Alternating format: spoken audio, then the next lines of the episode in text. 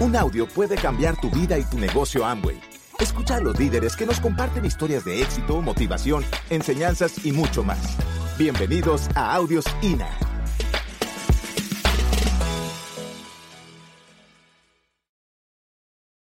Yo lo único que recuerdo, tengo una excelente memoria y lo único que recuerdo es que lo que yo he hecho en mi vida ha sido trabajar, trabajar, trabajar, trabajar. Hay cuatro etapas bien diferenciadas una de otra, pero desde niño, como ya sabéis, pues las ovejas de mi padre fueron mi universidad. A los diez años pues tuve que empezar a desarrollar el trabajo de un hombre curtido por obligación, porque no había quien lo, quien lo hiciera, y lo hacía yo o no había ingreso en casa. Y así estuve pues, eh, pues hasta los 16, que eh, después ya mi padre se recuperó y, bueno, pues entre las ovejas y vender queso con una bicicleta para poder seguir colaborando con la familia. Y a los 16 años era la época de la inmigración, entonces pues eh, la gente iba, iban familias enteras con chicos de 14, 16 años como yo a la recolección de la fruta, traían buen dinero y yo dije, yo tengo que ir para allá, pero lo que van los hombres. Así que un día pues a mi madre, como era menor de edad, tuve que, tuve que lograr el permiso paterno, ¿no? si no me dejaban salir. Mi madre echó ahí un garabato, a mi padre le agarré la mano, le firmamos ahí tal, y un día pues me veo eh, en, el, patio de migración ahí con 3.000 personas pidiendo un, un contrato para pasar a Francia. Un muchacho con 16 años, canijo, pequeño, delgado que había trabajado tanto como nadie, tanto como el mejor, el que más, pero que físicamente pues no, no aparentaba, ¿no? Entonces, ahí había en un mostrador como este, 20 veces más largo, como 50 azafatas, que salían diciendo contrato para cinco, y salían cinco de los 3.000 que había ahí, le agarraba el contrato y pasaban contrato para cuatro, contrato para siete. Y yo ahí esperando el mostrador a ver si alguien necesitaba alguien, pues yo estaba solo, no conocía a nadie. Y una azafata me dice, niño, esto, estos son trabajos para hombres, ¿dónde crees que vas?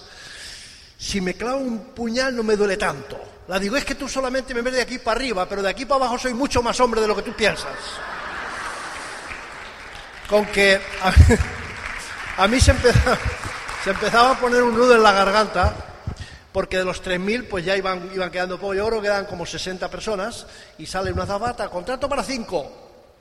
Contrato para cinco. Y veo que yo estaba allí mirando a ver quién necesitaba. Entonces, pues ahí llegan cuatro y yo digo, esta, esta es la mía. Me acerco ahí y le digo al, que, al más caracterizado, ¿no? Digo, lléveme con usted. Yo sé trabajar, mire mis manos. Yo no tengo miedo a nada. El trabajo es lo mío. Por obligación me tuvieron que aceptar. Pasamos la frontera y estuvimos, pues, aquello sí que era duro porque era trabajar no de sol a sol, desde que apuntaba el alba hasta que ya no se veía. Era increíble. Repetí un par de años más y ya mis padres, pues, se, se negaron a que yo fuera y tal, y hice realidad el sueño de mi padre. Ingresé en la Guardia Civil, que mi padre decía, lo estaba comentando Maite, hijo, eso es un puesto seguro, ahí no falla nunca, o sea, pero y cuando estás soltero, pues ingresé con 20 años, pues bueno, pues te llevas todos los problemas en una maleta pequeña pero cuando tienes una mujer y dos hijos que comen tres veces al día y tú eres el encargado de proporcionar esa comida, pues tú sabes. Así que bueno, yo estaba ahí, tuve que buscarme pues hasta, hasta tres pluriempleos tuve. Terminaba la, porque yo hacía ocho horas en la Guardia Civil por la mañana, después por las tardes la mayoría las tenía libres. Estaba a las órdenes directas de un, de un jefe, de un comandante, en la carretera con, la, con el coche o la moto y bueno, eso era lo mío, porque lo mío siempre fue la velocidad. Por eso en este negocio pues empecé y, he seguido corriendo. Entonces pues, eh, pues ahí estábamos, eh, ahí estaba la, Guardia Civil, la disciplina, eh, eso es algo, algo pues increíble y es muy duro, pero yo pues como estaba enseñado a trabajar, para mí no fue, para mí no fue duro aquello, o sea, entonces pues, pues bueno, cuando salgo de la academia, yo salgo de la academia y me mandan a un, a un puestecito pequeño, a un puesto pequeño y era cuando empezaba todo el problema. Lo más duro de, aquella época era el terrorismo y bueno, pues lamentablemente morían compañeros todos los días. Y recuerdo cuando, cuando asesinan al primer, al primer guardia civil, pues yo estaba en el pueblo ese, montamos un, control otro compañero y yo, y no teníamos relevo. Estuvimos 78 horas sin relevo en un cruce y nuestra obligación era controlar todos los vehículos que venían. Cuando por la noche pues eh, más peligro, ¿no? Por la noche. Y el hombre, el, compañero mío tenía 50 años, cuatro hijos, y entonces me decía, oye, yo me pongo aquí detrás del árbol con la metralleta por si acaso, tú para, digo, siempre sí, yo, miedo yo nunca, o sea, miedo yo, soy, un tío valiente, yo, o sea, no te preocupes. Total, que bueno, pues eh, después de eso hice la especialidad de, del, coche y de la moto, ya marché a Santander, fue cuando nos conocimos. Una buena noche, pues suena el teléfono, era la una de la mañana, estábamos Eh, pero yo pensaba de, mi, amigo Luis, Luis Fernández, el que se escondía detrás del árbol, decía, ¿qué miedo tiene el tipo este? ¿Qué miedo tiene el tipo este? ¿Cómo es posible? O sea, y entonces, pues, pues bueno, yo, yo hacía el trabajo y una buena noche en Santander, después de llevar un, ya estábamos casados, estábamos, teníamos los dos, dos hijos ya, íbamos a meternos a la cama y suena el teléfono y a nuestro mejor amigo pues le habían asesinado. Entonces eh, me, llaman que vaya para el cuartel. Entonces, cuando yo cruzo la puerta y dejo a mis dos hijos y a mi mujer dentro, me acuerdo de Luis Fernández. Lo que Luis Fernández no tenía no era miedo, era amor a su familia y lo que yo tenía era la estupidez de un joven de 20 años que se cree el Dios del mundo y no, no tiene ni idea de lo que es la vida. Y bueno, pues ahí ya empezó la familia a presionar que lo dejes, que lo dejes, pero ¿de dónde voy? Sin estudio, ni beneficio, ni profesión, ni nada. O sea, ¿qué, es lo que hago yo? Y no sabía hacer nada. O sea, no, yo, si, si la Guardia Civil me llega a fallar, me tengo que ir al pueblo a cuidar ovejas. Y yo no quería eso para mis hijos y mi mujer. Total que detrás del obstáculo esto es algo que aprendí en el negocio. Detrás del obstáculo siempre está el premio. Como tenía tres pluriempleos para poder llegar mejor a fin de mes, después de casarnos y nacer los niños, pues eh, en uno de los pluriempleos me destrocé un día todos los tendones, de la, del tobillo a la cadera, por un esfuerzo brutal que hice descargando camiones para ganar dinero.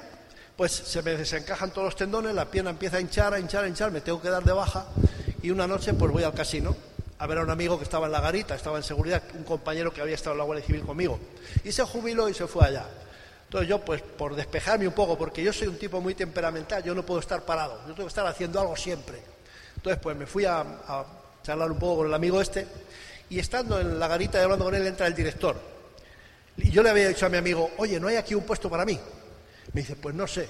Llega el director y le pregunta, mi amigo este es un amigo mío, compañero de la Guardia Civil, de confianza, y me está preguntando si no hay aquí un puesto para él. Y el, yo preguntaba más o menos en seguridad, que era lo mío, porque yo sabía manejar un arma como, como Guardia Civil y tal.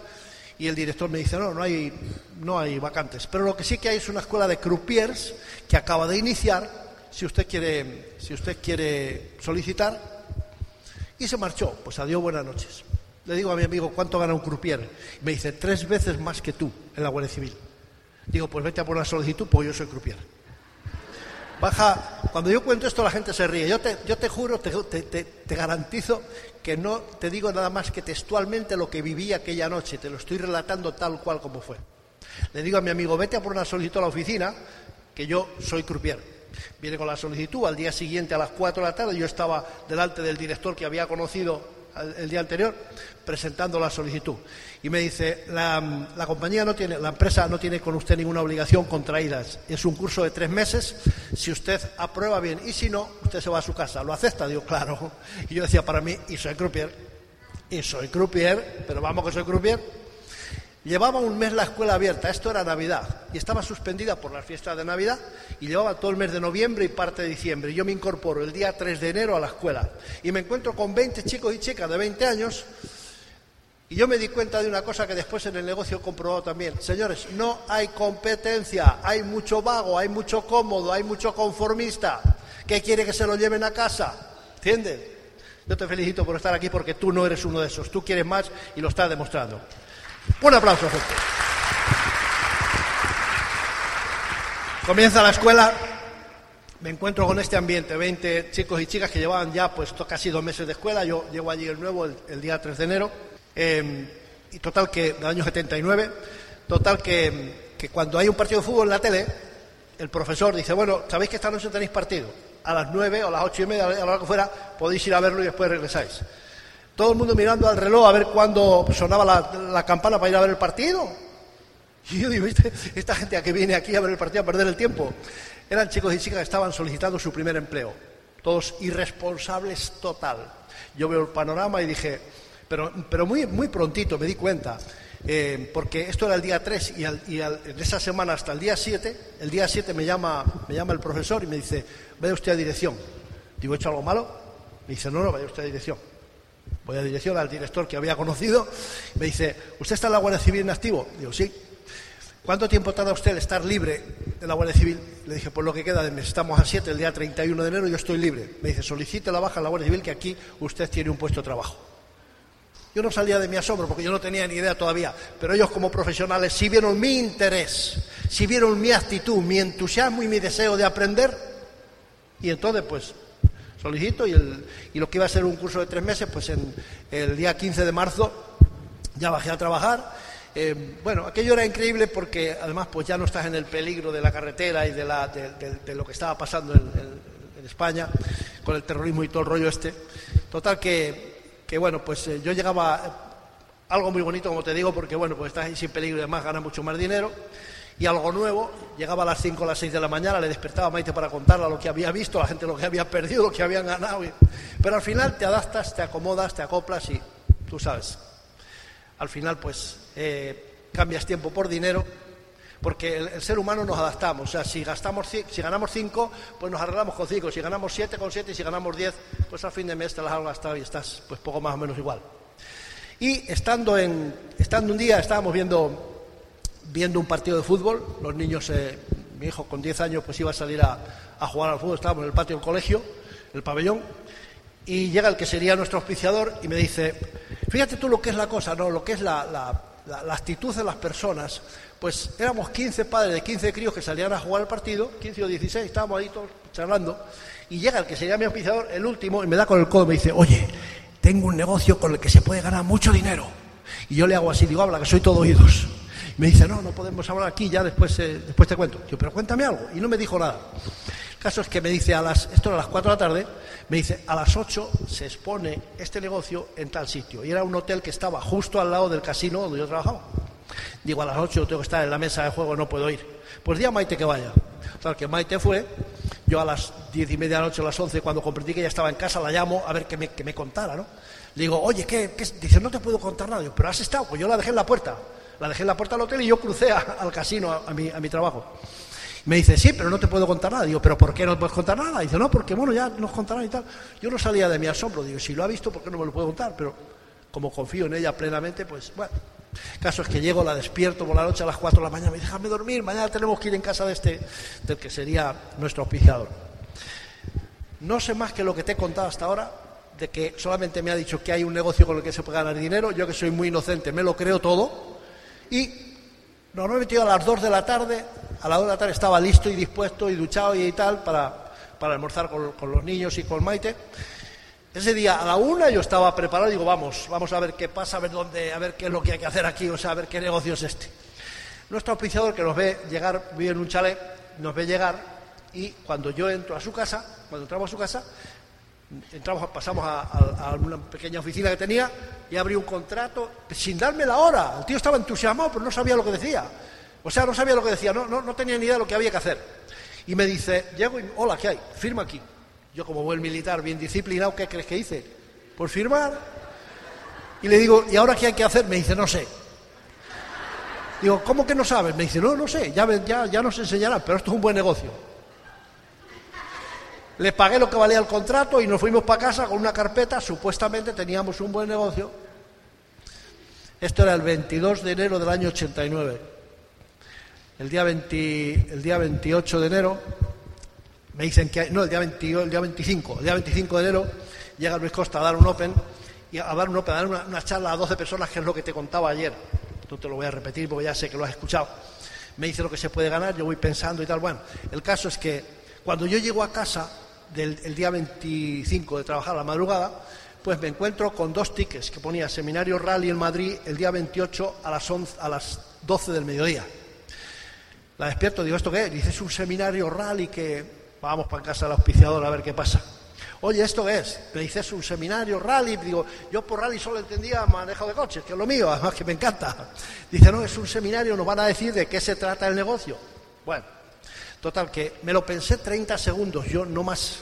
Levanté, digo, voy a hacer una llamada. Levanto el teléfono, llamo a mi director y le digo, oye, el día 28 y 29, sábado y domingo, no me esperes a trabajar que no voy. Dice, pues ¿cómo? Digo, porque me he metido en un negocio y no sé lo que si tengo que ir a Madrid a enterarme, ¿entiendes? Así que me dice, nada, pues vete. Yo quiero serte bien sincero porque yo soy muy serio con las cosas serias. Yo le dije a mi director eso porque tenía la confianza suficiente para decírselo y mi trabajo no corría peligro. Porque no te he contado que antes había habido una estafa en el casino, había habido unos chorizos que robaban y les echamos mano y tal, y confiando en mí me ascendieron de puesto, ganando mucho más dinero, etcétera, etcétera. Y la, confianza de la dirección en mí era total, por eso yo podía hacer eso, no es que yo jugara con mi puesto de trabajo. El caso es que fuimos al seminario, yo no sé del negocio más de lo que te he contado hasta ahora, 28 de noviembre de enero en, en, Madrid, 5 grados bajo cero. Yo salí del casino a las 6 de la mañana, cuatro horas de viaje después de una ducha y un afeitadito rápido, sin dormir toda la noche. Había 28 personas en aquel seminario y hay un frío increíble, un frío increíble fuera y dentro el, calorcito, la calefacción del hotel, tú sabes. Un tipo hablando en inglés, al que yo no entendía nada, era traducido por, alguien al español, que la verdad es que me costaba trabajo entenderle, porque no me habían dado el plan. Te recuerdo que es que no tenía ni idea en lo que estaba metido. Y me quedé dormido. Pero además roncando, pero bien, porque lo hago bien. Yo lo hago casi, casi todo bien. pues roncar se me da muy bien. Y Maite, la pobre, pues estaba pasando vergüenza ajena, me pegaba con el codo. Chica, déjame tranquila, yo no entiendo nada. Pues estaba, bueno, yo, yo, yo, fue la hora y media más larga de mi vida. Pero la más larga de mi vida, no me salí porque estaba en la segunda fila, por educación pues aguanté. Salimos para afuera y a los 10 minutos dice que hay que entrar otra vez. Digo, ¿que qué? Ahí entras tú si quieres, yo no entro más. A mí esto no me interesa, yo me voy. Se terminó. No quiero saber más de este asunto. ¿Entiendes? O sea, porque lamentablemente para mí a esa fecha Carnegie y yo no nos conocíamos. Y entonces, pues bueno, pero Maite empleó con mucha suavidad y mucho, mucha, mucha inteligencia que tiene y mucho pues consiguió que yo volviera a entrar. Me siento ahí, no me dio tiempo a dormirme porque la, no hacemos más que entrar, era el mismo tío que hablaba, y empieza a decir que tiene una mansión, que tiene un avión, que tiene no sé qué, que tiene no sé cuánto. Y ¿quién es el tipo este más que yo? Porque yo, yo quiero tener eso también. Pero resumió muy pronto, y por eso en los vídeos cuando se, dan, se ponen, es con esa intención. Resumió enseguida en 30 segundos, dijo, señores, no estoy presumiendo de lo que tengo, les estoy diciendo que todo eso que han visto lo he conseguido con el mismo negocio que ustedes están empezando. Ya no me dormí, ya no me dormí porque, porque ahí se empezó a desempolvar ese sueño que yo tenía desde que yo era un niño. Entre otras cosas, de conducir los mejores coches del mundo, que era mi debilidad. Y lo sigue siendo. Me encantan las máquinas, me encanta la velocidad y me encanta el, todo esto, ¿no? Total que termina. Yo ya, ya no solamente no me dormí, sino que yo me senté en la punta de la silla y le interrumpí 14 veces porque estaba a millón, a tope. Yo he escuchado entre codazo y codazo de Maite que hay unos cassettes de entonces que hay que escuchar, entre codazo y codazo me había quedado con eso. Cuando yo me entusiasmo y ya veo que está terminando, yo pienso, mira que se han traído, éramos 28, digo, se han traído solamente material para 27, yo no me quedo sin ello. ¿Quién crees que salió el primero y llegaron donde estaba el material? ¡Ja! Me puse en fila, en guardia, en cuanto le dicen que ha terminado, a por el material. le digo a, la que estaba vendiendo, deme todo que era Cristina Costa, deme todo. Dice, ¿todo qué? Digo, todo el material que ha dicho ese señor que yo necesito para aprender a hacer este negocio.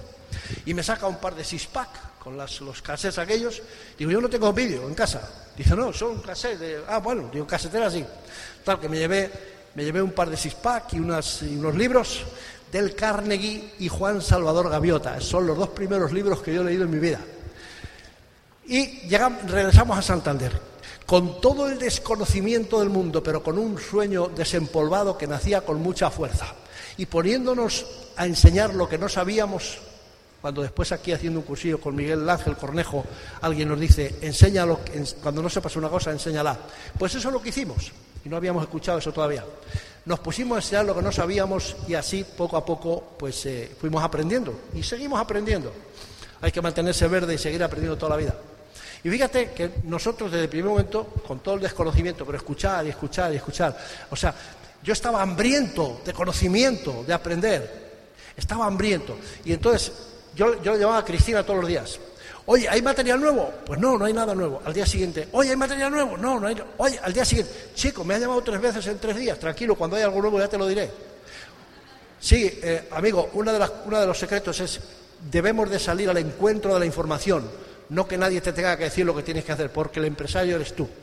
Así que yo tenía tanto hambre de, conocimiento y tan poco tiempo. Fíjate, cuando estando antes, antes del negocio en el casino, subíamos las escaleras de tres en tres, porque éramos cinco amigos, compañeros que jugábamos al dominó en la sala de descanso. Y el último se quedaba sin jugar, entonces subíamos de tres en tres. Cuando yo inicio el negocio, tengo en mi taquilla unos auriculares ¿sabes? Y en los descansos ya subo las escaleras, no de tres en tres, de cinco en cinco. Pero les digo, vosotros a jugar, yo a lo mío, ¿sabes? A escuchar para poder seguir aprendiendo. Muy prontito del negocio, muy prontito, pues yo en los primeros días, con tanto entusiasmo después de aquel seminario, pues metí la pata hasta adentro, me equivoqué total, quise auspiciar a los 180 compañeros que éramos, diciéndoles lo mismo que a mí me había dicho mi auspiciador. Tengo un buen negocio con el que se puede ganar mucho dinero y yo que sabía que todos estaban quemados y querían dejar el casino, pues yo dije 180 compañeros que van a firmar conmigo. todos se rieron de mí, todos me, pues no me hizo caso ninguno, total que, pero uno de ellos tuvo la desfachatez de decirme que yo estaba estafando a la gente. Voy un día al baño, está él allí, me dice, me han dicho que está estafando a la gente. Digo, yo no he estafado a nadie en mi vida y a ti no te voy a estafar. Digo, así que tú tranquilo. Voy para la sala de descanso a hacerme un café para bajar a la mesa de juego y en un cartel de anuncios veo, estafa en Valencia. Pone un, un recorte de un periódico que había habido una estafa en la ciudad de Valencia y yo digo, estos elementos están pensando que lo que yo hago es la estafa de Valencia, porque para entonces yo ya había quemado a todos y no, había, no me había hecho caso a nadie. Me da la vuelta a la cabeza, me voy para el baño otra vez, le agarro por la solapa, con, cariño, con educación, le digo, oye, si tú me das el teléfono de algún familiar tuyo, yo tengo clase y ¿eh? un par de narices para ir a estafarles. Y el tipo, riéndose de mí, con mala intención, me da el teléfono de una hermana con la que no se hablaba, para que yo al llamarla me estrellara. Como yo desconozco este asunto, y esta es una prueba, amigo mío, y ahí te decía ayer y te repito, mi habilidad y mi único mérito es que he sabido convertir, gracias a la providencia me ha dado la luz para convertir en fuente de energía todos los obstáculos que se han presentado en mi camino. El tipo se ríe de mí, me, da el teléfono, yo no sé su situación entre ellos, y al día siguiente yo estaba llamando. Cuando después de unas cuantas llamadas la señora descuelga, eh, fulanita tal, sí, mira, yo soy compañero de tu hermano y tal, y me ha dicho que tú y tu marido sois personas de negocio. Una sonrisa burlona que yo no entendía. Digo, perdón, no sé, o sea, pues si yo quisiera informarles a usted y a su marido por si el negocio les interesa. y yo seguía sin entender. Y ya me dice, si el negocio es bueno, digo, el negocio no es bueno, el negocio es mejor. Yo dándole postura y me da una cita. Me da una cita, quedamos en una cafetería ya con una amiga, yo me presento ahí, no nos conocíamos de nada, nos identificamos, comienzo a darle el plan y sin terminar me dice, no siga, ¿dónde hay que firmar? Mira, o sea, tú sabes. Digo, bueno, no hay, la digo, no se preocupe, si total vamos a hablar con su marido si usted quiere tal. Si empezamos en plan machista, el negocio no me interesa. Este negocio lo voy a hacer yo. Total, que me dice, pero sí, vamos a firmar. Yo iba, esto era marzo, yo había empezado en enero, yo, no yo estaba lleno de desconocimiento, no tenía herramientas, no tenía contrato, no tenía nada, pero tenía un sueño. Tenía la fuerza del sueño, que es lo que nos arrastra al éxito, es la que nos lleva al éxito. No lo dudes nunca. Atrévete a soñar en grande siempre. El caso es que me dice, bueno, entonces le espero mañana, le espero mañana a las cinco y media de la tarde en el despacho de mi marido. Me da la dirección, dice, allí va además, llévese cuatro contratos porque voy a firmar yo y van a firmar tres conmigo. Llego al despacho a la hora convenida, a la hora convenida no, diez minutos antes como un clavo allí, la puntualidad. Llego para allá, me pongo a darles el plan en, una, en una, un papel en la pared porque no tenía pizarra, no tenía nada, la pared aquello se arrugaba. No siga, joven, no siga. Los contratos a firmar y ya está, y hacer un pedido y yo no salía de mi asombro. El caso es que, y me dice, y mañana a las 5 de la tarde en Santander, en esta dirección, hay una hermana mía que también va a firmar. El resto te voy, a, resumir la historia para que veas. Todo eso producto de la decisión de darle en los morros al tipo aquel que era. Cuando yo, cuando yo después supe enseguida, ya me contó, la hermana me contó la historia, me dice lo que ha pretendido mi hermano ha sido reírse de ti.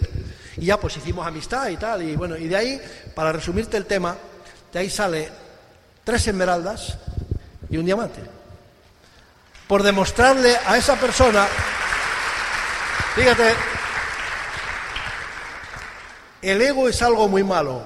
El ego es algo muy malo. Viene una etapa en, España de estabilidad en el negocio. A esta gente, a, la mayoría de esta gente empieza a entrar ese ego y no, no, o sea, su ego sube tan alto que no, no, no son, no son, pues, eh, no, no, no, tienen la humildad de asesorarse con un pastor de Segovia, ¿sabes?